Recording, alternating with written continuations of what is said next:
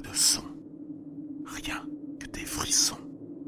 C'est l'expérience dans le noir. Bonsoir à tous. Petit disclaimer avant que l'épisode ne se lance. Ce témoignage glané sur Internet fait référence à un tragique événement qui s'est déroulé en juillet 2002.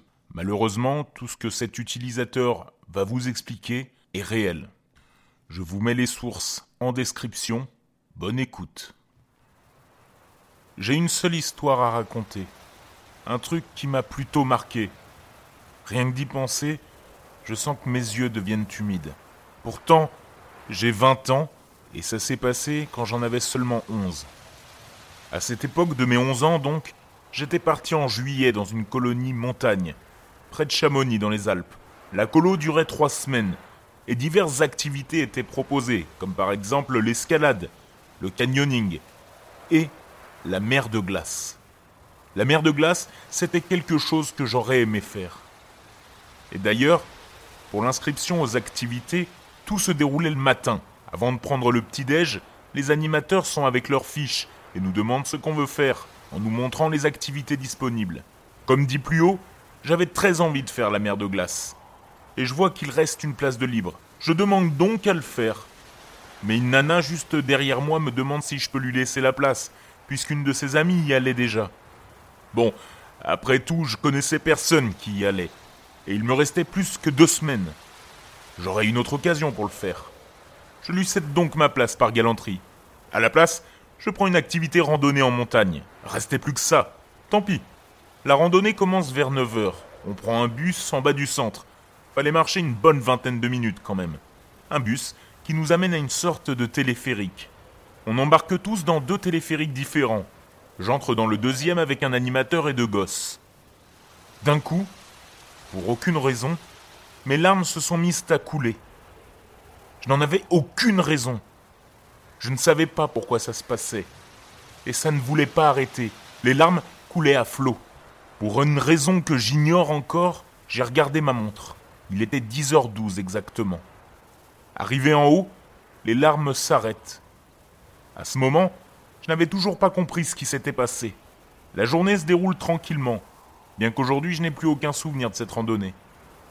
Je me rappelle pourtant les événements qui ont suivi. Retour au camp.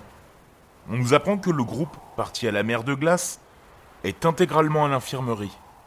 Personne ne comprend pourquoi. Personne, sauf les animateurs qui ne voulaient rien nous dire. Néanmoins, cela leur était impossible de nous cacher la vérité. Durant l'activité mer de glace, il y avait eu un accident. Une roche de plusieurs tonnes s'était décrochée. On nous raconte l'histoire. Cette roche avait pourtant parcouru son chemin plutôt lentement, laissant le temps à tout le monde de se mettre à l'abri.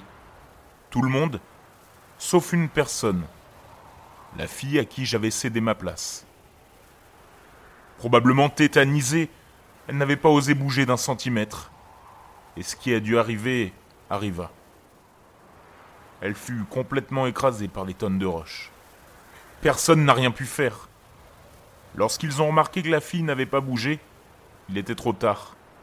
Ils étaient bien trop loin pour venir l'aider. Ils n'ont pu voir que la masse rocheuse s'abattre sur elle. Cet événement s'est déroulé dès le début de l'activité. Elle est décédée aux alentours de 10 heures. Moi, je crois connaître l'heure exacte de sa mort. À mon avis, il était 10h12. Que s'est-il vraiment passé pour que je me mette à pleurer tout seul? Pourquoi? Y a-t-il eu quelque chose qui a fait que j'ai pu ressentir ce drame? Une sorte de communication avec l'âme de la fille et la mienne? N'étant pas croyant, je doute énormément, bien que ce soit pour moi la seule explication qui me vienne en tête. Sans mentir, en vous évoquant assez longuement cette histoire, des larmes sont coulées le long de mes joues. Aujourd'hui encore, neuf ans plus tard, en y repensant, les larmes viennent toutes seules. Paix à son âme.